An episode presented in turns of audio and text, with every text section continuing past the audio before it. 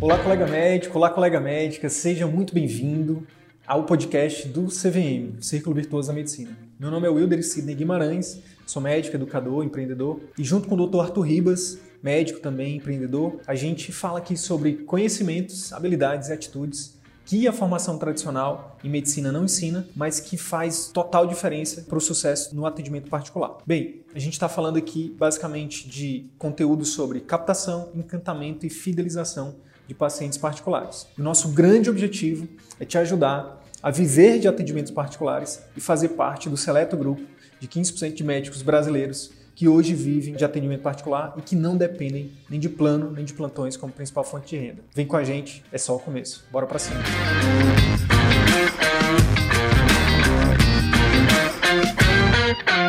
Na live de hoje a gente vai dar um, fazer aqui é, é, um geral de como que você pode começar, né, os primeiros passos para você começar o seu atendimento particular. Não é isso, Arthur? Hoje a gente vai falar né, como o médico pode iniciar o seu atendimento particular do zero.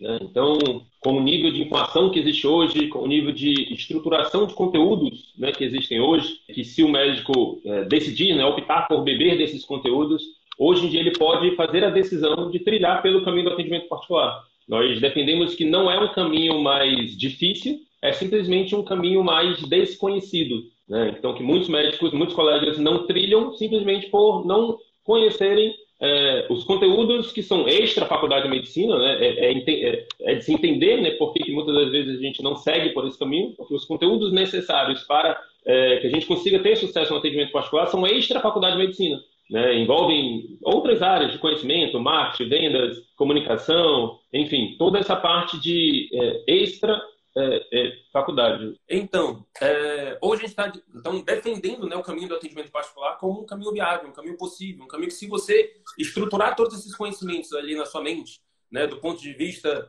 é, enfim, de comunicação, de vendas, de, de, de, persuasão, enfim, todos os conteúdos que são de gestão, de, de empreendedorismo, que são extra faculdade de medicina, você consegue trilhar por esse caminho mais desconhecido. Não quer dizer que é um caminho mais é, é, não é um caminho super fácil, né? Também, né? Não é uma coisa, uma fórmula mágica, não é um, ah, é uma jogadinha que se você usar o Instagram, se você fizer um, uma parceria aqui, pronto, bufa a sua clínica particular. Não. Então existe é, um passo a passo, existe uma metodologia, existe uma estrutura por trás da construção de uma carreira no atendimento particular. E essa estrutura que a gente busca trazer aqui com os nossos conteúdos. Como que você pode trilhar esse caminho do atendimento particular, como que você pode desenvolver estratégias de captação, de encantamento, de fidelização de pacientes, para que você consiga ter esse faturamento acima de 25 mil reais com atendimento particular. Tá bom? Então, você não vai ver por aqui conteúdos milagrosos, né? Do tipo, faça isso em um mês triplique seu número de atendimentos particulares, porque é muito fácil vender né, promessas que a, gente não, que a gente não encontra resultado disso. Então, existe uma estrutura que, se com o tempo é, aplicada, né, com consistência, tende a trazer resultado. E tende a, a gente já tem visto isso em todas as especialidades, em todos os locais do Brasil, e, enfim, independente de cidade grande, cidade pequena. Show de bola, show de bola. Arthur, e tem uma, uma analogia que é interessante, que, que a gente tem falado muito, que é o seguinte, cara, para a gente se formar em medicina, demorou um tempo, né? Uhum. Até passar no vestibular, até terminar, até terminar a faculdade, depois de terminar a residência. Isso demora um tempo. Só que o que ninguém nos diz, né, assim, na formação tradicional, não, não nos dizem, e a gente fala aqui com todas as letras, é que isso por si só não é suficiente. Isso por si só não é suficiente para você que quer, para você que quer realmente ter uma clínica, um consultório particular de sucesso, né? sustentável, sólido. A gente, é, é a gente até fala que você ter cuidado com as promessas de quem está na internet hoje a gente tem tem muita gente é, achando que é muitos aventureiros, né? A gente pode falar assim. E é por isso que eu fiz questão de dizer, a gente está aqui há um ano e meio, semanalmente, fazendo lives, entregando o nosso melhor conteúdo. A gente já tem quase 300 alunos né, que a gente tem ajudado, mudado vidas, né? São pessoas que, é, enfim, estavam ali a um, a, um, a um passo de entrar numa depressão, estavam ali a um passo de, de, de abandonar a medicina, que a gente tem ajudado essas pessoas a resgatar né, o prazer de medicina, a atender o paciente como ele sempre sonhou, a poder, de fato, é, ser valorizado, né? Eu acho que é uma das coisas que a gente mais escuta dos nossos alunos. Sidney, agora eu aprendi a me valorizar. É, assim como você teve um tempo para se formar, para fazer residência, existe um tempo também para aprender marketing, gestão, comunicação, vendas, finanças, todas essas habilidades que a gente, infelizmente, não aprende na faculdade. Então, o que, que acontece? Então, assim, a grande oportunidade que a gente tem para te falar hoje né, é que você não precisa esperar 10 anos. Existe uma, uma crença, né? existe uma, uma, uma, cultura na medicina que a gente tem que se formar, tem que passar 10 anos trabalhando para plano, para plantões, para somente depois começar a viver particular. Como o Arthur falou, hoje a gente tem a oportunidade, né, de acordo com a gente tem tecnologia, a gente tem informação é, mais do que suficiente para a gente não para a gente não precisar pagar esse pedágio, né? Pedágio de 10 anos para somente depois disso começar, tá bom? Então a gente fala isso baseado não só em achismo de novo, né? A gente tem, por exemplo, o exemplo de uma aluna nossa, doutora Irlena, endocrinologista, lá de Vitória, no Espírito Santo, que em menos de um ano hoje ela já vive de atendimento particular, com faturamento é, acima de 25 mil por mês, por exemplo. João Paulo Melino, oftalmologista no Rio de Janeiro, outro colega também, que menos de um ano também já está trilhando esse caminho aí. E vários outros, vários outros que a gente poderia, que você que está chegando aqui agora vai conhecer. E a gente tem entrevistas né, com essas pessoas, a gente, onde a gente conversa com elas, né? E elas falam um pouco da trajetória delas lá no nosso canal do YouTube. Tem uma playlist lá com 18 entrevistas que você pode ir lá e assistir e ver por si só. Então, Arthur, só que existe um monte de. Quando o colega escuta, a gente fala, ah, mas não sei não, isso aí tá parecendo. Isso aí tá, tá parecendo bom demais para ser verdade. Faturar acima de 25 mil, viver só de atendimento particular. Né? Isso aí parece coisa de, de, de picaretagem, né? E aí, a gente, quando a gente escuta isso, a gente entende, e é por isso que a gente está toda hora falando dos nossos alunos, mas depois disso, os colegas acabam que eles eles demoram para começar o atendimento particular deles porque eles têm algumas, alguns receios, né? E um deles, um, dos principais é, será que funciona para mim?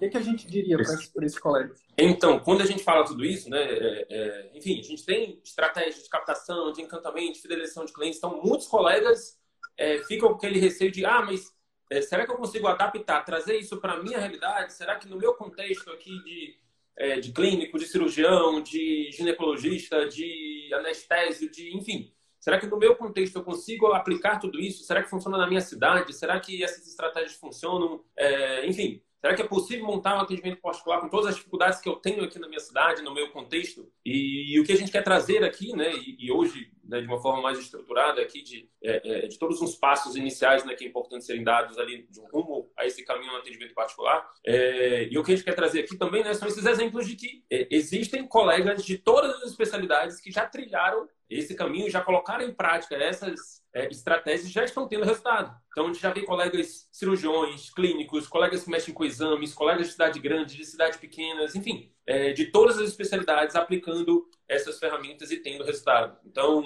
basicamente, as pessoas começarem a implementar aquilo que a gente vai falar hoje, né, na live de hoje, é, provavelmente elas já vão, como você falou no início, né, se diferenciar, já vão conseguir construir né, algo de, de, de, pelo menos de início ali, rumo é, a esse grande objetivo né, de faturamento né, dos nossos 25 mil que a gente almeja exclusivamente de atendimento particular. Cara, no teu caso, né? A gente pode, uhum. pode dar o teu exemplo, né? Quando tu começou, tu não, tu não tinha dinheiro sobrando, tu não tinha tempo sobrando, tu não tinha todos os recursos, não, enfim, mas eu acho que o grande, o cara, isso também cada vez mais fica mais claro para mim. A grande dificuldade é começar, cara. É a gente vencer essas barreiras, sabe? É a gente acreditar que é possível, né?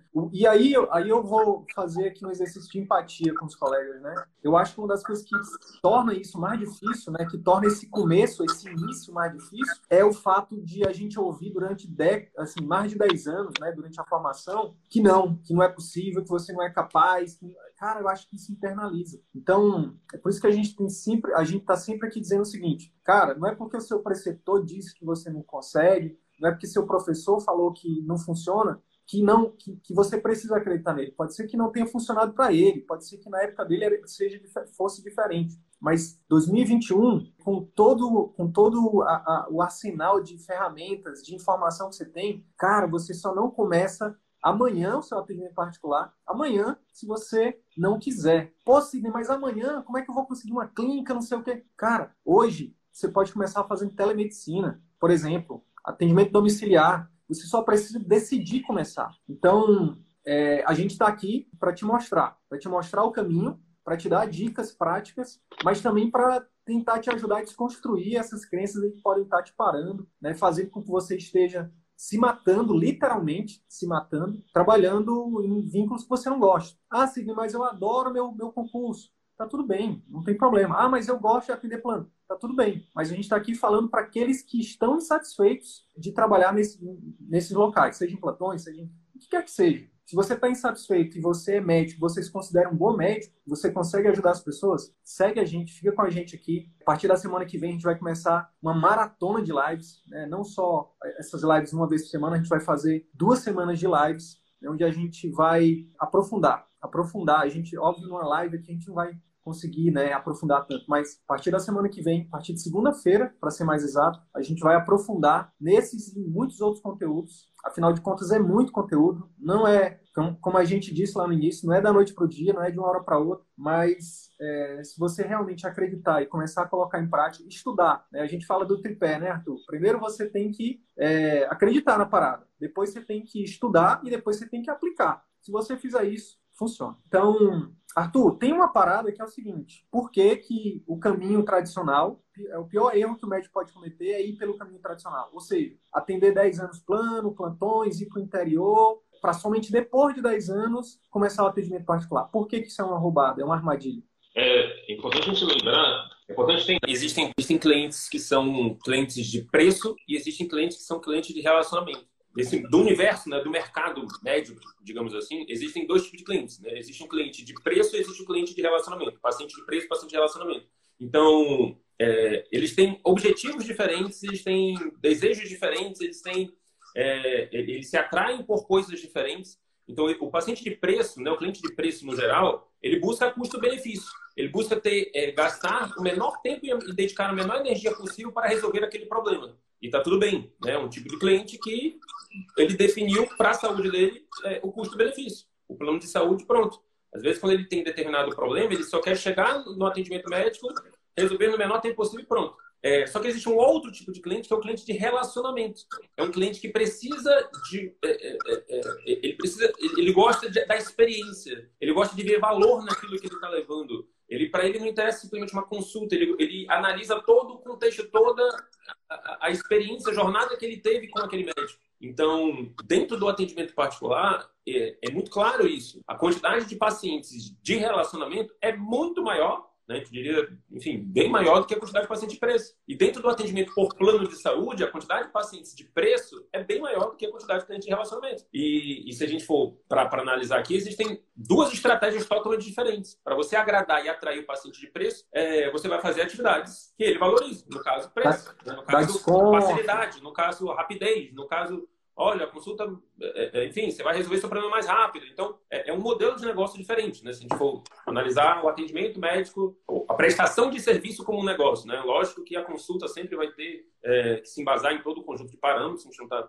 falando da parte técnica em si, mas o médico, quando ele está vendendo a sua hora de seu conhecimento ali, né, no atendimento ao paciente, ele, a gente, se a gente for olhar de fora, é como se fosse uma empresa, né? O atendimento médico, o consultório médico particular, ele é uma empresa. Ele se rege por todas as leis do mundo do mercado. Então, dentro das leis básicas de empreendedorismo, né, a gente tem que é, definir um público-alvo, definir um, um, é, um, modelo de negócio que a gente vai optar por seguir. Se a gente vai optar pelo caminho do preço, né, de atrair o cliente que gosta de preço, de facilidade, rapidez, ou se a gente vai buscar em atrair o cliente de relacionamento, que valoriza a experiência, que valoriza o valor agregado naquele, naquele serviço, que quer ser bem tratado, que não quer esperar, enfim. Então, então, tem estratégias diferentes, né? E aí, é, você imagina, você passa a vida inteira desenvolvendo estratégias para o cliente de preço, para o cliente que quer rapidez é, e facilidade, e do nada você quer, não, eu vou abrir meu consultório particular e agora, depois que eu passei aqui 10 anos trabalhando com esse público, eu quero abrir meu consultório particular e agora eu sei que eu estou preparado que eu já construí uma audiência, já construí um público, né? Eu já tenho uma cartela, uma, uma clientela que vai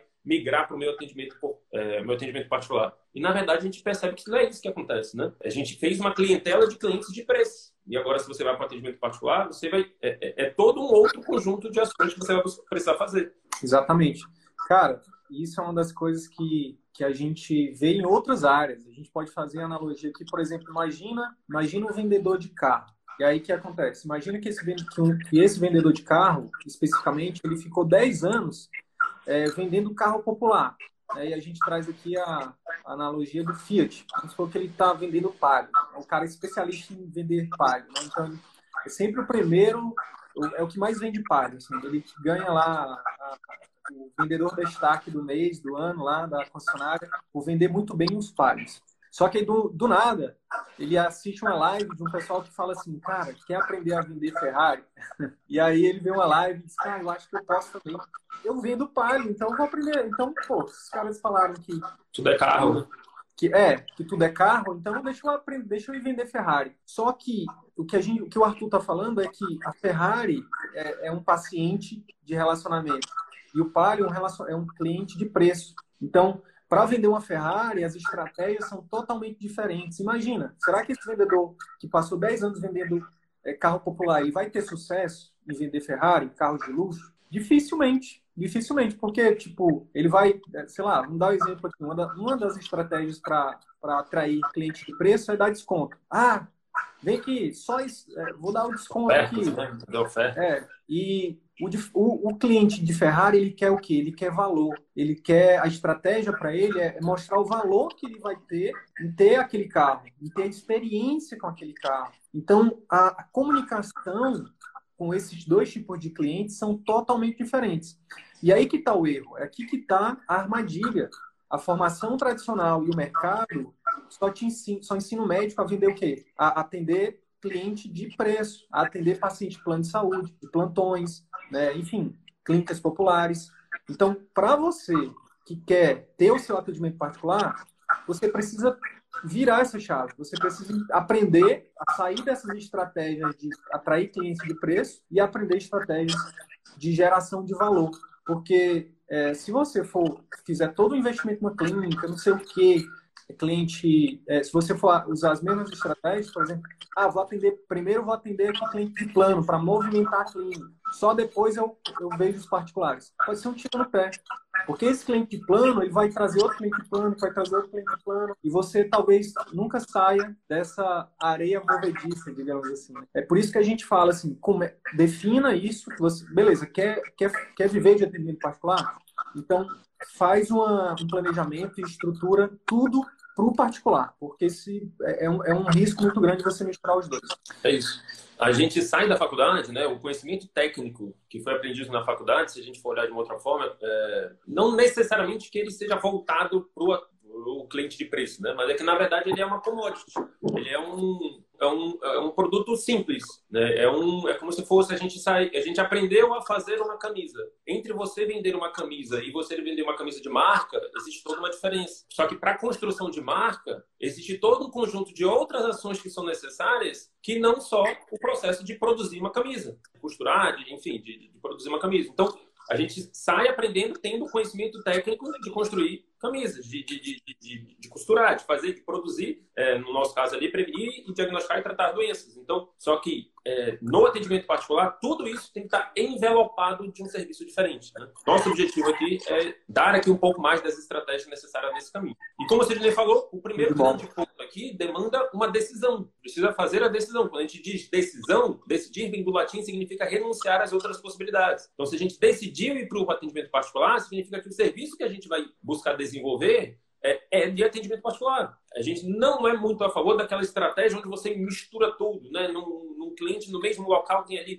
é, plano particular, enfim, a gente vai ver que as estratégias são diferentes. Né? Então, é, uma vez decidido o atendimento particular, a gente vai começar a adotar as estratégias para atendimento particular. E a primeira delas vai muito, é, também vai nessa linha da decisão. A gente precisa, dentro da decisão de atendimento particular, fazer outras decisões. Ou seja, dizer não, é, dizer alguns nãos. Primeira grande decisão estratégica que a gente precisa fazer no atendimento particular envolve o conceito de posicionamento. Posicionamento é justamente como que você vai ser visto na cabeça do seu potencial público-alvo. Então, como é que esse público-alvo, é, é qual é o público-alvo? Primeira, primeira grande pergunta, né? Qual é a área de atuação que você quer, qual é o, em outras palavras, é o nicho de atuação. Dentro desse nicho de atuação, qual é o subnicho de atuação? Dentro desse subnicho de atuação, quem é exatamente o público-alvo que você quer atrair o seu consultório. Então, existe todo um, conjunto de definições estratégicas que são importantes serem tomadas antes até né, de se iniciar ali a, a, o processo de abertura propriamente dito né, do atendimento particular. Por que, que isso é importante? Porque o paciente ele sempre vai lembrar do primeiro lugar ele sempre vai ter para qualquer dentro do mercado, né? Ele sempre vai buscar é, o primeiro. Então, olha, eu vou é, no supermercado. Qual é o primeiro nome que vem na cabeça dele dentro da região dele? Então tem sempre um primeiro, um segundo, no máximo um terceiro ali na cabeça dele. Então, dentro dessas três opções, ele vai, ele vai fazer a escolha dele dentro dessas três primeiras opções. Então, dentro do mundo do mercado, por exemplo, de refrigerante, qual é o primeiro nome que vem na sua cabeça? Então, muitos de vocês provavelmente vão dizer Coca-Cola, enfim. Quando a gente tem, quando a gente chega no mercado de atendimento particular, a probabilidade de já ter outros nomes na sua região, né, de pessoas que já estão ali, de colegas mais antigos que já estão ali no mercado de atendimento particular é muito grande. Então, dentro desse desse ponto, né, a gente precisa fazer essa decisão.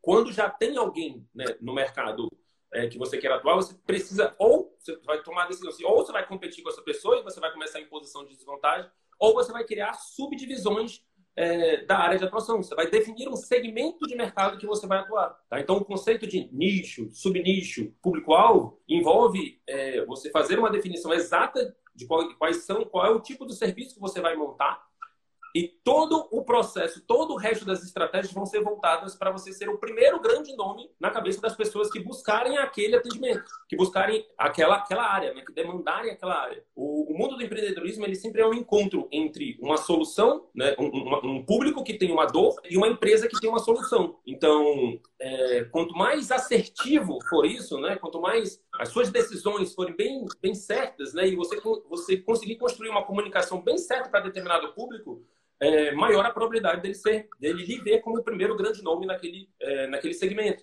Então, dentro do atendimento particular, né, o cliente de atendimento particular, ele vai, ele, digamos que ele começou a ter determinado tipo de patologia, determinado tipo de dor ou determinado tipo de sonho. Ele vai olhar para a cidade dele e ele vai falar quem é o primeiro, quem é o grande nome, quem é o bambambam bam, bam dessa doença X, dessa situação X que eu estou agora. Então, se você não for esse primeiro grande nome, a probabilidade dele lhe procurar é menor. Então, o grande, o, o primeiro ponto aqui é justamente fazer essa definição. Qual é a área que eu quero ser o primeiro, o número um? Qual é a área que, uma vez eu decidido, uma vez a área e ou a sub-área, né, que uma vez definida ali, eu vou focar para que eu seja o número um na cabeça do meu cliente. Né, para que, se ele pensar nessa patologia, nessa condição aqui que eu escolher, ele vai pensar em mim, ele vai lembrar de mim, ele vai querer vir comigo, as pessoas vão me indicar porque eu vou ser o primeiro grande nome nessa área de atuação, né? nessa sub-área de atuação ou para esse público específico. Arthur, e aí eu, eu, eu, eu, quero, eu quero complementar a tua fala com uma, uma, uma grande oportunidade. Uma grande oportunidade, principalmente para o médico recém-formado, que é o seguinte. Quando a gente fala de ser o primeiro, é importante você entender o seguinte: o primeiro é na cabeça do potencial cliente. Quando a gente fala o primeiro, não é o primeiro na sua cabeça. Então, por exemplo, ah, qual é o, qual é o médico na minha especialidade que é o mais famoso? Aí você vai pensar no seu preceptor. A pergunta é: será que o seu preceptor é o primeiro a ser lembrado na cabeça das pessoas? E aí uma métrica para você para você ver isso é, é você ver a pre... hoje, 2021, é você ver se esse seu preceptor, por exemplo, ele está no Instagram, se ele está nas redes sociais, se ele está no YouTube, se ele está no Facebook, se ele está produzindo conteúdo. Por que, Sidney? Ora, porque se ele não estiver lá, mesmo que ele seja mesmo que ele já tenha toda uma carreira, todo um nome, você pode ser o primeiro. Você pode até ultrapassar ele. Entendeu? Por quê? Porque ele pode ter a carteira de clientes dele lá, mas é algo é algo pequeno. Você tem, se não tiver, se ele, se ele ou outra pessoa não tiver uma presença digital forte, ou seja, o que é presença digital forte? É estar tá praticamente todos os dias na internet, todos os dias, produzindo conteúdo de valor para a sua audiência. O que é conteúdo de valor? É, exemplo, vídeos né, onde você resolve dores da sua, da sua audiência, do seu público, ou que você mostre, que você proporcione é, sonhos. Então, imagina que o seu, seu paciente, o sonho dele é, sei lá, é, no caso, entrou aqui o Dr. Ronald, que é nosso aluno ortopedista, o sonho, o sonho do, dos pacientes do Dr. Ronald é, por exemplo, voltar a andar, e ele vai lá e faz uma cirurgia e promove isso para o paciente dele. Então, ele promoveu o sonho. E aí ele produz conteúdos para essa audiência mostrando que ele é capaz de proporcionar. Então, quando você faz isso de forma consistente, né, E existe também estratégia para isso, né? E você faz isso, você pode inclusive deixar os seus preceptores, seus professores para trás. É isso, Arthur? Exatamente. Por quê? Porque quando aquela pessoa que está vindo aquele conteúdo é, pensar em alguém naquela área, quem que ela vai lembrar? Ela vai lembrar de você que está passando um conteúdo que já ajudou ela. Né? Existe um, um, um, gatilho, né, que a gente chama um gatilho mental, uma, uma, uma, uma ferramenta né, que se ativa ali inconscientemente no nosso cérebro, que é o gatilho mental da reciprocidade. Não? Então, nós tendemos a querer retribuir as pessoas que nos ajudam. Então, se de alguma forma esse, esse conteúdo que você produz né, com consistência na internet ajuda o seu potencial público, é, a probabilidade daquela pessoa querer retribuir, né, como? Né, na medida que ela decide procurar por um serviço de saúde que você atende, né, ela vai escolher você em retribuição, em reciprocidade à ajuda que você proporcionou, ou ela vai te indicar para a pessoa que precisar daquilo. Então, a, a, a, o posicionamento ele é uma decisão estratégica. Então, eu decidi que eu vou ser o primeiro grande nome na ortopedia, na parte de dor, é, para idosos é, é, dentro do contexto da artrose e eu vou trabalhar num contexto preventivo. Isso é uma definição estratégica. E uma vez que você definiu, fez essa definição estratégica, você vai fazer as ações de posicionamento. As ações para que o cliente seja veja você como o primeiro grande nome daquela especialidade. Isso envolve a produção de conteúdo, isso envolve a estruturação de um serviço na sua clínica diferenciado e focado então, um serviço que vai desde o, que envolva toda a jornada do cliente, né? Que envolva desde o pré-atendimento, desde o intra-atendimento, a sua consulta, que como que é feita a sua consulta? A sua consulta, você concorda comigo que a, a comunicação de um paciente é, idoso, o próprio pegando o Dr. Romia, a comunicação dele com o paciente idoso é totalmente diferente né, da comunicação com o jovem. Então, se ele fizer a definição do de tratar, por exemplo, atletas, a comunicação é totalmente diferente. Então, a produção de conteúdo é totalmente diferente. A estruturação do serviço é totalmente diferente. Seja o ambiente, seja o treinamento da secretária, seja os serviços que ele vai oferecer no pós-consulta. Então, por isso que a definição estratégica é muito importante. Ah, num primeiro momento, a gente pensa que, caramba, mas eu estou fechando as portas. Se eu definir que eu vou atuar só com tratamento de dor de idosos, eu não estou fechando as portas para as pessoas que são mais jovens que podem me procurar. É, é, beleza, uma coisa é, existe público, né? existe um tamanho de público que é capaz de fornecer, de, de lotar o seu consultório, é, independente do, do, de idade, independente de condição, né? toda especialidade tem uma, uma patologia, uma condição que ela é extremamente prevalente, né? e ela é extremamente comum. Então a gente, a gente defende aqui que você sempre faça escolhas de nicho e subnicho, né? levando em consideração ali paixão, né? aquilo que você gosta, habilidade né, que você tem para tratar aquilo e a demanda que existe no seu, no seu ambiente de trabalho, na sua região. Então, quando você, através de paixão, de PHD, né, paixão, habilidade e demanda, toma ali algumas é, é, é, você utiliza disso para fazer as suas definições, a probabilidade de você escolher uma área é, que mais lhe agrada e que mais você consiga manter no longo prazo é muito grande. Então, a gente nem escolhe só o caminho do, ah, não, vou fazer só aquilo que eu gosto, que é tratar aqui a, a, super condição rara aqui, as condições raras que tem um em cada um milhão na minha cidade. É, de fato, se você for só para isso, você pode ter, você está fechando as portas para um grande número de, de possibilidades ali.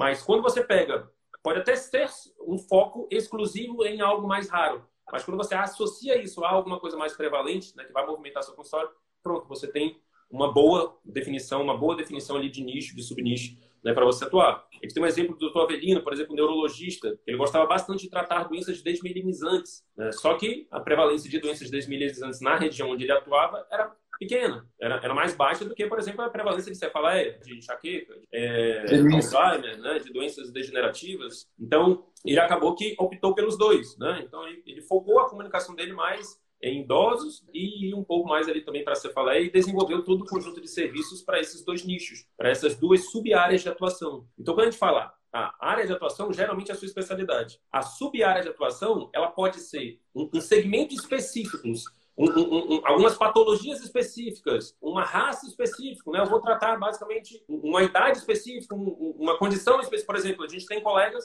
é, GOs que estão focando, por exemplo, em público LGBTI. A gente tem pediatras que estão focando em adolescentes. A gente tem, enfim, é, do, exemplos do ponto de vista da subespecialidade. Né? A subespecialidade ela pode ser um subnicho, mas não necessariamente é o único subnicho que existe. Então, ah, eu sou oftalmo e vou focar só em retina, beleza? Né? É um subnicho. As pessoas que tiverem patologias de retina provavelmente vão. A ideia é que elas tenham você como primeiro grande nome. É, não necessariamente existe só a subespecialidade como subnicho. Sub, o subnicho ele pode ser a sub-área de atuação, né? Ela pode ser, por exemplo, é, enfim, é, é, é, aspectos culturais, vegetarianos, por exemplo. Ah, não, vou focar no público vegetariano na minha cidade, vou, vou tratar distúrbios. Sou um endocrinologista que trato é, diabetes em vegetarianos, que trato condições endocrinológicas relacionadas aos estudos do metabolismo do, dos hormônios de vegetarianos. Então, eu estou jogando aqui, né? Mas você teria que avaliar dentro do, de paixão, habilidade e demanda que tipo de sub-área de atuação e que, que público você quer atrair para o seu consultório. E a partir disso, a comunicação vai ser muito mais assertiva. Ah, Arthur, mas se eu focar só nessa sub-área, só nessa doença, como é que vai ser? Eu vou focar só numa doença específica, tem que ser o grande nome daquela doença? Na verdade, a definição por patologia não é porque você vai ser o grande nome naquela patologia. Você vai ser o grande nome, você vai ter uma grande expertise nos pacientes que têm aquela patologia. Então, por exemplo, a pessoa que tem diabetes lá no Nordeste é diferente da, pessoa que tem diabetes aqui em termos de hábitos, em termos de daquilo que ele faz de, por exemplo, de hábitos alimentares.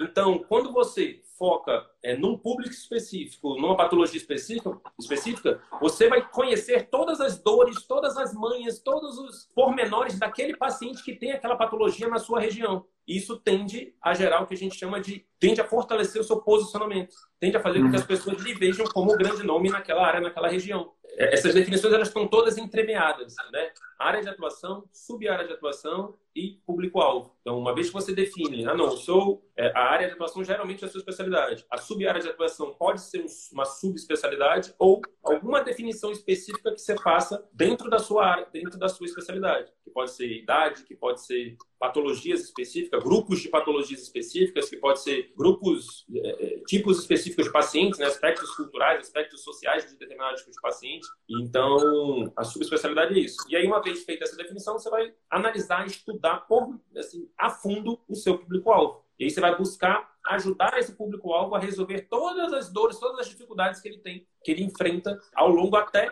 da adesão às suas recomendações médicas. Então, uma vez feita a definição estratégica, a gente vai para o segundo ponto, né, Sidney? Que já é buscar é. É, desenvolver estratégias, estratégias é, intraclínicas, né, digamos assim. Eu queria, eu queria só dar um exemplo, fazer uma analogia, Arthur, para poder fechar com chave de ouro a, a tua explanação sobre, sobre posicionamento. Se a gente pegar a analogia das aves, fica mais fácil. Então, por exemplo, quando o colega, ah, não, beleza, eu entendi que o marketing é importante, eu vou começar a desenvolver ações de posicionamento de marketing. Aí, vai, aí começa a produzir conteúdo. Pediatria, por exemplo. Ah, começa a falar de, de conteúdos para recém-nascidos, depois para pré-escolares, depois para adolescentes. Ou seja, fala de tudo. A gente pode fazer analogia do pato. É como se fosse o pato. O pato, ele, ele nem nada bem, nem, nem, nem anda bem, nem, nem voa bem. Ele não faz nada bem. Ele faz tudo mais ou menos, entendeu? Agora, quando a gente fala de águia, a águia ela é conhecida como um animal que, né, que, é, que, tem, um, que tem uma boa visão, que ela voa alto, que ela faz, né, que ela, ela é muito boa principalmente para voar. E tem, e tem as, as aves que, que são boas na terra. Por exemplo, sei lá, avestruz, né, que é, corre bastante. Então, é, o, quando você faz um de, uma definição de posicionamento e, e faz ações voltadas para aquilo, resumidamente é só você repetir, pessoal. Repete. Como assim, Cid? Pô, se você definiu que seu posicionamento é, dentro da pediatria, por exemplo, é para RNs, é para crianças de até um ano, repete conteúdos, por exemplo, no marketing, né? A gente vai falar de outras ações além do marketing, mas falando de marketing, você vai repetir. Toda semana você vai fazer um ou dois conteúdos, repetindo conteúdos onde você fala. Então, eu ajudo mães a passarem pelo primeiro ano de vida com mais tranquilidade, por exemplo. Você vai focar naquilo, vai repetir. Eu não sei se tu sabe, Arthur, mas a gente é conhecido como os, os meninos do atendimento particular.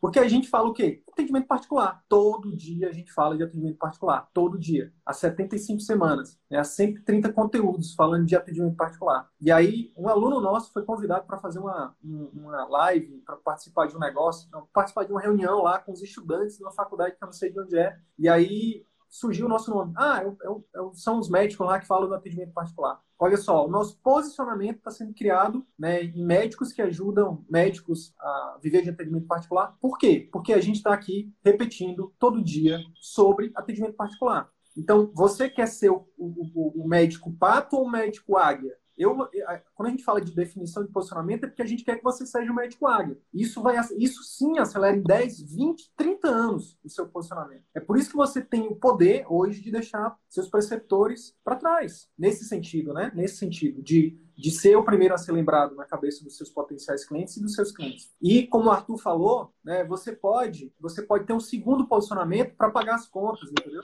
Dentro da sua especialidade, vê ali o que, que tem mais demanda, né? Mas foca em um, foca em um e, e, acredita no processo que vai dar certo. Beleza? Ó, mas vamos lá. A gente falou, a gente deu exemplo de marketing, mas deixa eu falar uma coisa para vocês. Não é o marketing, não é o marketing que vai trazer os resultados mais rápido. Não é o marketing. Olha só, a gente fala da jornada do cliente. A jornada do cliente ela tem basicamente quatro momentos, tá, pessoal?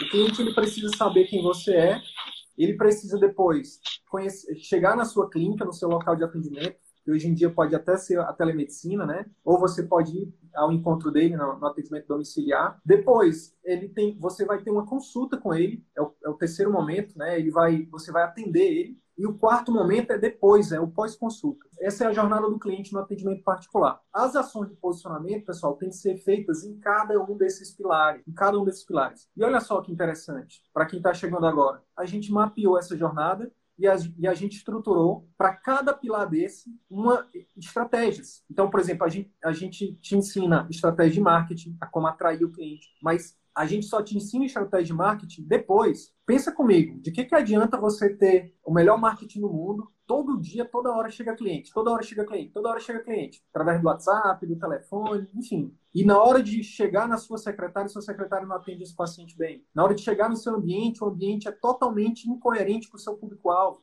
Chega lá, é um idoso que chega lá que não tem nem como ele entrar no, no, no, no consultório. Depois chega na sua consulta, você faz aquela consulta que infelizmente a faculdade de medicina, a residência te ensinou. A gente faz uma consulta meramente técnica, né? Então a gente te ensina a fazer uma consulta mais emocional, fazer um atendimento que a gente, que todo mundo conhece aí, que fala ah, humanizado, né? A gente te ensina o atendimento humanizado, né? Mas com técnica validada, cientificamente comprovada. E a gente te, te fala de, a gente também te ensina estratégias de pós-consulta. Isso tanto as estratégias de consulta quanto de pós-consulta, você não vê em nenhum outro lugar. Você só vê aqui. Nenhum outro lugar você vê. E quem estiver fazendo isso é plágio. Provavelmente, nos, em breve, nossos advogados vão estar acessando, essas, vão estar entrando em contato com essas pessoas.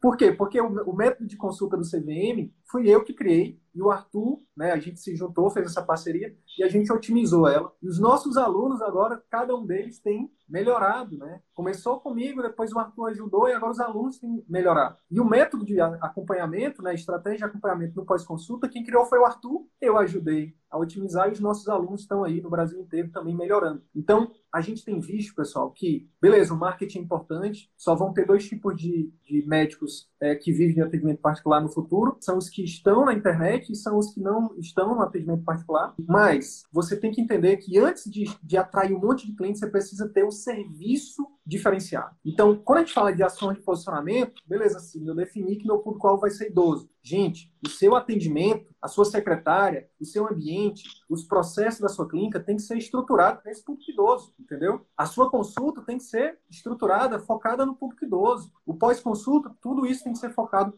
para aquele tipo de público-alvo que você definiu, entendeu? É isso que vai fazer o paciente sair da consulta e, como muitos dos nossos alunos têm dito para gente, o paciente vira no final e fala assim, recentemente aconteceu isso com um colega que é oftalmologista, 25 anos já de formado, ele disse que o paciente terminou, no final ele virou para o colega médico e disse, doutor, eu nunca fui no oftalmo que... Não, peraí, eu nunca fui no médico que me atendeu tão bem como o senhor. Parabéns. E esse foi o feedback que ele deu para a gente. Cara, eu nunca tinha recebido um elogio tão verdadeiro, espontâneo como esse. Então, é sobre isso. É sobre você falar com o público certo, da forma que ele quer ouvir. Como a gente falou, né, a questão do vendedor, você tem toda uma linguagem para vender Palio, e aí você vai vender Ferrari, é totalmente diferente. Entre os carros populares, existem vários carros populares. E entre os carros de luxo, existem vários carros de luxo. Então, cada paciente é, é, diferente. Então, por isso que é importante o seu posicionamento. Esqueci alguma coisa, Arthur? Não, é isso. É exatamente isso. A gente pode caminhar para um direcionamento dos colegas. Show de bola. Era, a ideia era fazer um bate-bola, acabei indo direto, mas vamos, vamos só falar dentro da questão. Eu acho que isso é um grande, é uma grande dificuldade que os nossos colegas médicos têm, que é, cara, eu faço um investimento logo na clínica, na estrutura, ou eu vou, por exemplo, ou eu contrato uma secretária, ou eu vou sublocar. Eu acho que para quem está começando, cara, é fundamental a gente abordar um pouquinho sobre isso. É, a gente defende o seguinte, né? Se você for analisar os, alguns estudos né, do mundo do, do empreendedorismo, existe mais clientes insatisfeitos pelo modelo de atendimento do que pela estrutura propriamente dita. É raro uma pessoa não voltar no médico porque ele não tem uma estrutura super chique, mas é muito comum ele não voltar no médico porque ele não teve o atendimento que ele esperava da secretária, do médico, da enfermeira, da equipe que porventura tenha contato com esse paciente. Então, quando a gente fala de pré-consulta, todo o ambiente, os processos, as pessoas que tiverem contato com esse paciente é importante, mas em ordem de prioridade são as pessoas. E paralelo, bem junto das, das pessoas, está essa questão dos processos. Porque, é, o que, é, o que, que significa esses processos? É, o que acontece? Esses, essas pessoas que vão trabalhar com você, elas vão executar determinadas ordens. E quando você tem essas ordens bem estabelecidas e até por escrito, né, você desenvolve o que a gente chama de procedimentos operacionais padrão, e essas pessoas têm todo um treinamento em cima desses procedimentos, a probabilidade dela executar todas essas, essas ações como um processo, né, de uma forma com início, meio e fim, e que de fato é, proporcione um resultado positivo para o paciente é muito maior. Dá um exemplo, por exemplo, em relação ao atendimento telefônico. Pois é, o atendimento telefônico. Uma coisa é você dizer, olha, pacientes vão ligar e aí você marca aí, paciente para mim na segunda, na terça e na quarta, tal horário. Digamos que esse é o seu treinamento. A pessoa vai, quando ligar e essa, essa secretária atender, ela pode falar o que ela quiser, porque você não treinou ela em nada referente a. A única informação que você deu para ela foi onde que ela pode marcar. Mas se ela tem um conjunto de passos estruturados de como atender esse telefone, por exemplo, é, olha, você é, atendimento telefônico, sempre perguntar o nome do paciente, sempre se referir a ele pelo nome, perguntar o que pode ajudar, em vez de responder com sim ou com não, é responder com explicação, fazer uma venda em vez de deixar o paciente marcar uma consulta. Então, quando o paciente perguntar quanto é a consulta, fale o valor e não o preço. Explique o que, que compõe a consulta e depois de explicar o que compõe a consulta, fale do preço. Quando tudo isso está escrito, né, a probabilidade de você cobrar depois é maior e a probabilidade da pessoa executar aquilo é, muito, é maior. Então, ter processos bem definidos é a melhor ferramenta de treinamento de secretário existente na face da Terra, por exemplo. Muita gente fala, ah, não, eu preciso que você... Que... Vocês têm curso de treinamento de secretária? É, e a gente defende que o maior treinamento de secretário é a estruturação de POPs. A gente tem curso de POPs, logo a gente tem curso de treinamento de secretário. Por quê? Porque se a gente ensina a fazer POPs, procedimentos operacionais, estruturar o que, que o paciente vai fazer, o que, que seus, seus funcionários vão fazer no atendimento telefônico, na recepção do paciente, no intraconsulta, no pós-consulta, essa secretária vai estar treinada né, naturalmente. E se você associa isso com um treinamento ali é, da parte de cultura da empresa, né, de cultura, a, a probabilidade de de fato ela aderir, né, adotar as suas a, as ações que você preconizou como necessárias ali, como um processo maior. Olha aí, ó, o Fernando, Fernando é um amigo querido lá de João Pessoa, Paraíba e aluno do CVM, acabou de concluir o POP dele, 13 páginas. Mas calma, não é o POP só da secretária não, tá, pessoal? É, deve ser o POP da clínica inteira, porque a gente ensina isso, né, a fazer desde o atendimento da secretária até todos os fluxos, enfim. Então, por isso que deu 13 páginas, tá? Não, não se assuste. Grande abraço, Fernando. Feliz ano novo, meu amigo. Tamo junto, 2021. Vamos continuar crescendo. Arthur, é, eu, queria, eu queria dar um exemplo, dar uma analogia, que a grande parte da, do meu trabalho é fazer analogias. A gente fala muito da analogia do bar. Se sua clínica é um bar, a sua secretária ela pode ser, imagina um barco que você pode colocar um motor a mais. Aí depende do barco que você está imaginando. Mas imagina um barco que você possa colocar um motor a mais para ele ir mais rápido. Quando você tem uma secretária que você recruta ela bem, que você treina ela bem com os POPs, você está ali em cima dando feedback, ela é um, um, motor a mais. Você vai acelerar mais rápido. Se ela não tem isso, ela pode ser uma âncora. Ela pode estar tá ou ela pode estar tá furando o seu barco e você não sai do lugar. Essa semana mesmo a gente é, teve um colega nosso, um aluno do CVM, que falou para mim, falou para gente o seguinte, falou para mim o seguinte, cara, eu investi muito pesado na minha estrutura física, aparelhos, né, mobiliário e tudo mais. E cara, uma das coisas que eu percebi, né, vendo as aulas, é que a, a secretária ela estava jogando contra. Então assim, se eu não tenho uma secretária bem treinada, se ela não está convertendo pessoas que estão entrando em contato em clientes, ela está jogando contra. E aí todo o meu investimento financeiro está sendo desperdiçado. Aí eu falei, cara, mas pensa, além disso, deixa eu piorar a situação para ti. Imagina o investimento de tempo que você teve, de formação, para poder chegar onde você e você tá. A gente está falando de colegas aqui com pós-doutorado, a gente está falando de colegas que têm 20 anos de formação, com fellow, com, sabe? E aí tem uma pessoa que é chave nesse processo, que é a secretária. Se ela não tiver treinada, meu amigo, ela está, enfim, ela tá afundando o seu, seu consultório. Então, por isso que a gente defende tanto isso. Então, para quem está começando, para quem está começando do zero, não tenha dúvida nenhuma, seu maior investimento, mais importante e, e que vai trazer mais retorno para você é uma boa secretária. É uma boa secretária treinar. Então, lembra disso aí. O ambiente, você pode até. Tô aqui, a gente está com um colega também muito querido, doutor Luiz Henrique. Ele fez o nome dele aqui em Manaus, é um psiquiatra maravilhoso. Ele fez o nome dele sem ter clínica própria. Né? Tem, ele, ele é um dos 18 colegas que estão lá na, na, nossa playlist lá de entrevista, lá no YouTube. Conhece lá a história dele. Ele não tem clínica própria e fatura muito bem, graças a Deus, está muito bem, obrigado, né, Luiz? E digo mais, está ganhando muito bem e está ajudando muita gente. É uma das pessoas, assim, é um ser de luz, né? Que mais que eu conheço, que mais ajuda as pessoas. Então, mas um dos ativos que ele tem que é muito bom é a secretária, certeza. Arthur, o que, que a gente poderia dizer para os nossos colegas que estão com a gente aqui até agora? Uma dica prática, um passo pequeno que ele pode dar de hoje para amanhã, mas que pode acelerar o processo dele. Avaliar o posicionamento, fazer essa definição desse, é, de posicionamento. Você já tem bem definido seu público-alvo, a, sua área de atuação, a sua sub-área de atuação. E uma vez que isso já está bem definido, todo o resto, é, todo o serviço que você oferece está congruente com esse posicionamento, com essa definição estratégica. É. Você é o primeiro grande nome você montou um serviço digno de ser o primeiro grande nome na cabeça do seu cliente, porque todo mundo quer, né? Todo mundo quer ser o grande nome na sua especialidade, na sua região. Mas o serviço que você está oferecendo, em termos de pré-consulta, intraconsulta, pós-consulta, nesses três pontos que o Sidney falou, né, tanto de pessoas, de processos, de clínica, quanto de atendimento. Se o atendimento está, o serviço está um atendimento diferenciado, ou está um atendimento que ele vai receber, que ele poderia encontrar, por exemplo, numa consulta de plano de saúde. Se a, consulta que o paciente vai receber é a mesma que ele recebe no plano de saúde, por que, que ele vai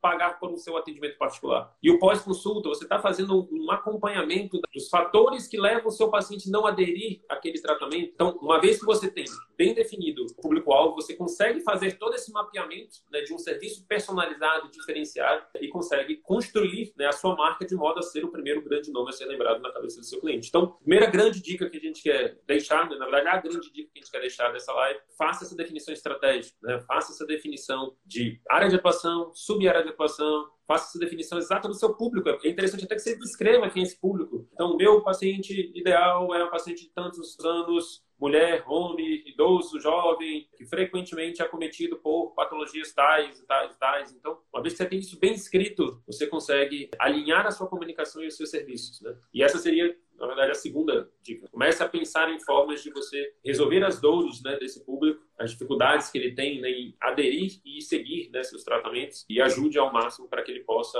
alcançar os seus grandes sonhos. Né? Show de bola. Cara, tem algumas perguntas que a gente vai já responder. Eu queria perguntar os colegas. Você tem sido mais o seu atendimento, né? O seu, você tem sido mais um vendedor de carro popular ou de Ferrari, de Fiat ou de Ferrari? É importante você ter essa essa clareza. Não precisa responder não, mas é importante você você ter essa clareza, porque para a gente poder chegar num tratamento efetivo, a gente precisa de um diagnóstico efetivo. Então é importante ter essa clareza aí, ter essa definição. Uma outra coisa que eu queria falar nessa primeira dica é que o posicionamento, você não precisa ter medo de definir ele e nunca mais voltar atrás. Entendeu? Não tem problema definir um posicionamento agora e depois mudar. Não tem problema, tá? Ah, eu vejo muita gente procrastinando o início do, do, até alunos nossos, né? De, demora para começar porque ah, eu não sei qual posicionamento. Define um e começa. E aí depois, se não funcionar, muda, entendeu? É, é assim, entendeu? a gente não começou falando de atendimento particular, não. A gente começou a falar de empreendedorismo. Depois fez mais sentido para a gente falar de atendimento particular. Então, a gente vai melhorando. Eu gosto muito de empreendedorismo, eu gosto muito dessa parada de negócios, de ser dono, inclusive, porque a gente tem a autonomia de mudar, de melhorar. No mundo das startups, o, o, eles chamam isso de pivotar. Então, faz um experimento, começa, deu certo, opa, melhora e continua. Fez o experimento, não deu certo, opa, deixa eu ver o que não funcionou, e vamos mudar a estratégia. E continua, beleza? Tem algumas perguntas aqui a gente responder. Eu sempre atendi paciente de plano e particular me da mesma forma, sem discriminação. Depois saí do plano e muitos vieram para o particular. Show, é isso aí. A gente sempre fala que não é, como o Arthur falou, não é a parte técnica que muda, né? A questão é que quando você está no plano, você, mesmo que você queira oferecer um atendimento melhor, muitas vezes você fica de mãos atadas, né? Porque você não tem tempo, porque você é cobrado, você tem metas ali, você tem que atender tantos pacientes por dia. E isso meio que te obriga a diminuir a qualidade do atendimento. Então, o atendimento particular, a gente defende ele, não é porque a gente quer que o médico enriqueça e a gente não tem, a gente não pensa na população, não. É porque hoje é o que a gente enxerga que é, é o único lugar onde existe um ganha-ganha real, onde médico e paciente ganham. Porque, para para pensar comigo, no plano de saúde, quem que ganha? O paciente, o médico ou o dono do plano? No sistema único de saúde, por mais que seja muito bonito, do ponto, o paciente ganha e ele tem que ganhar mesmo. A maior parte das pessoas desse país não tem condição de pagar 500 reais na consulta. Por isso que o SUS é, é fundamental. Mas o médico precisa ganhar. O médico precisa ter condições para atender esse paciente com tempo, com qualidade. Só que no SUS existe as tais das metas de produção, né? Você tem que atender 16 pacientes num turno de 4 horas, um paciente a cada 15 minutos. Isso é desumano, isso fere todos os códigos de ética que existem, sabe? Enfim, por aí vai. Então, o grande lance é que o médico tem que ser valorizado, o paciente tem que ser valorizado. No atendimento particular, isso acontece. Isso é possível. O paciente paga, paga feliz, e o médico atende, atende feliz. Isso deveria acontecer em todos os lugares, não só no atendimento particular. Deveria acontecer no SUS, deveria acontecer nos planos, enfim. E se isso acontecer um dia, acho que o CVM vai perder. Não vai mais fazer sentido o CVM existir. Até lá, a gente vai estar aqui lutando por um bom atendimento para o paciente, pela valorização do médico e por esse ganha-ganha verdadeiro. Quer responder essa daí? Vocês têm ideia para uma clínica qual a proporção de secretária secretária profissionais? É complicado, viu, Fernando? Porque se tiver muito profissional, cara, é, é igual a gente acabou de falar. A qualidade do atendimento vai diminuir. Porque imagina, é, se for você e mais dois, e se tiver os postos bem estruturados, e tiver uma pessoa bem treinada, uma pessoa muito boa, eu acho que até vai. Mas acima disso, talvez já comprometa, entendeu? Isso acontece muito, né, Arthur? Com os colegas que trabalham em locais sublocados. É uma secretária para dar conta de 10 médicos. É impossível é humanamente impossível. Não é que a secretária não seja boa, é que é humanamente impossível. Você, por exemplo, imagina fazer 10 pós-atendimento de 10 médicos. É impossível. Então, lembra, o nosso modelo de negócio que a gente defende é um modelo com menos volume e com mais qualidade. Então, tem que estar sempre. É, não, não acho que existe uma regra, sabe? Ah, no máximo três, no máximo dois. Não, acho que tem que ir sendo medido, tá, Fernando? Tem que medir, ver a satisfação dos pacientes, está sempre rodando pesquisa de satisfação. Quem vai melhor te dizer isso são os pacientes. Se os pacientes estiverem reclamando na tua pesquisa de satisfação da tua secretária, de repente é porque está maior o número de profissionais para o que ela está dando conta. Lá na clínica chegou o um momento que, ah, no início, né, a minha secretária fazia todo o pós-atendimento de todos os meus pacientes. Chegou o um momento que a, só a minha secretária não dava conta. Eu tive que contratar uma gerente de relacionamento para fazer isso. Então, ali eu atingi isso quando eu estava, sei, fazendo um acompanhamento de mais ou menos ali 40 programas de acompanhamento novos por mês. Então, que aí se eu faço um acompanhamento de dois a três meses, eu tinha 100 pacientes todo mês que ela fazia uma, tinha que fazer um acompanhamento. Então, eu acabei, nesse momento, trazendo uma nova. Mas, como você já falou, varia bastante. Né? Sair do plano de vez ou manter um local particular e outro de convênio. É, a gente tem uma, uma aula, né? Tem uma aula. Como fazer uma transição segura, é, mais rápida e segura do plano para o particular. Né? E, basicamente, lá a gente defende um pouco dessa estratégia. Né? E aí, isso envolve toda uma análise é, de, de, de, de é, sua mesmo, de é, mapeamento ali de é, é, financeiro mesmo, de como estão as suas demandas né, financeiras pessoais e profissionais. E aí você teria que fazer uns cálculos lá. Se, se você procurar nessa, nessa na nossa playlist, tem lá uma aula como fazer a transição rápida e segura do plano para o particular. Nosso curso também, logicamente, a gente aborda isso também com profundidade. Então, é uma estratégia você deixar né, fazer os dois, nada impede você fazer os dois, a gente só recomenda que não seja exclusivamente no mesmo local, no mesmo momento, no mesmo, no mesmo enfim, é, é, no mesmo local e no mesmo momento com as mesmas, mesmas pessoas. A gente recomenda que haja uma, é, uma definição, né, uma aplicação estratégica das ações de posicionamento. Cara, tem uma pergunta lá de cima que a gente não respondeu, do Tiago, que é médico de família e falou assim que tem muita dificuldade em definir o nicho dele. Tiago, a gente tem uma premissa aqui que o problema é a solução.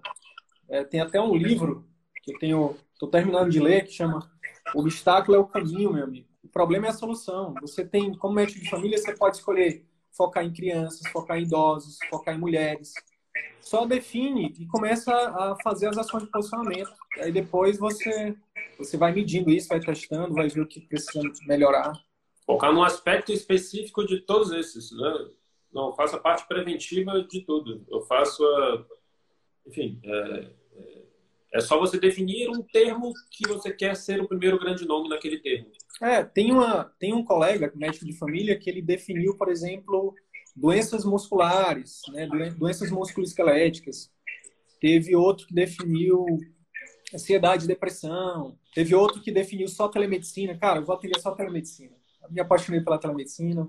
Enfim, não tem, não tem resposta certa, não. É o PHD, né? Paixão, habilidade e demanda. O que, que você gosta, o que, que você é bom, né? ou que você quer ser bom, ou e, e, e, ou, e, a, e associar isso a, a algo que tenha muita demanda. E aí não precisa ser um também apenas, pode ser dois, né? faz dois nichos, mas faz as ações de posicionamento que vai funcionar. Doutor Guigama, doutor Guigama, nosso aluno aí, turma 6, pacientes adorando a hora marcada, chegou a atender, a experiência do atendimento. Hoje veio um que tinha plano de saúde, olha, mas veio procurar a experiência do atendimento diferenciado. Parabéns, Rui, voando você, viu? Parabéns. Doutor Gustavo Poleto, outro aluno também, ortopedista lá do Sul, que também está voando aí, muito bons conteúdos. Espero que, que a experiência de seus pacientes também estejam assim como o Dr. Gui. Espero que vocês estejam felizes, né? Porque no final das contas, quando a gente trabalha feliz, é, é outro nível, né? É outro nível. Tá bom, pessoal? Mais alguma, Beleza. mais alguma pergunta? Doutor Luiz Felipe entrou na live aí, grande ortopedista do Rio de Janeiro, referência. Pronto, ó, o Luiz Felipe é um exemplo de um, de, um bom posicionamento. O cara é ortopedista e ele, ele é trabalha com ultrassom e está focando em ultrassom músculo-esquelético. Focou tanto nisso, está dando tão certo a clínica dele que ele até montou um curso online. Está aí já na segunda turma, se eu não me engano. E crescendo, o foguete só crescendo. E a gente deseja que não só ele, mas todos os nossos alunos aí continuem crescendo. Cada aluno nosso que cresce são milhares de pessoas, são milhares de pessoas que são ajudadas. Beleza, pessoal?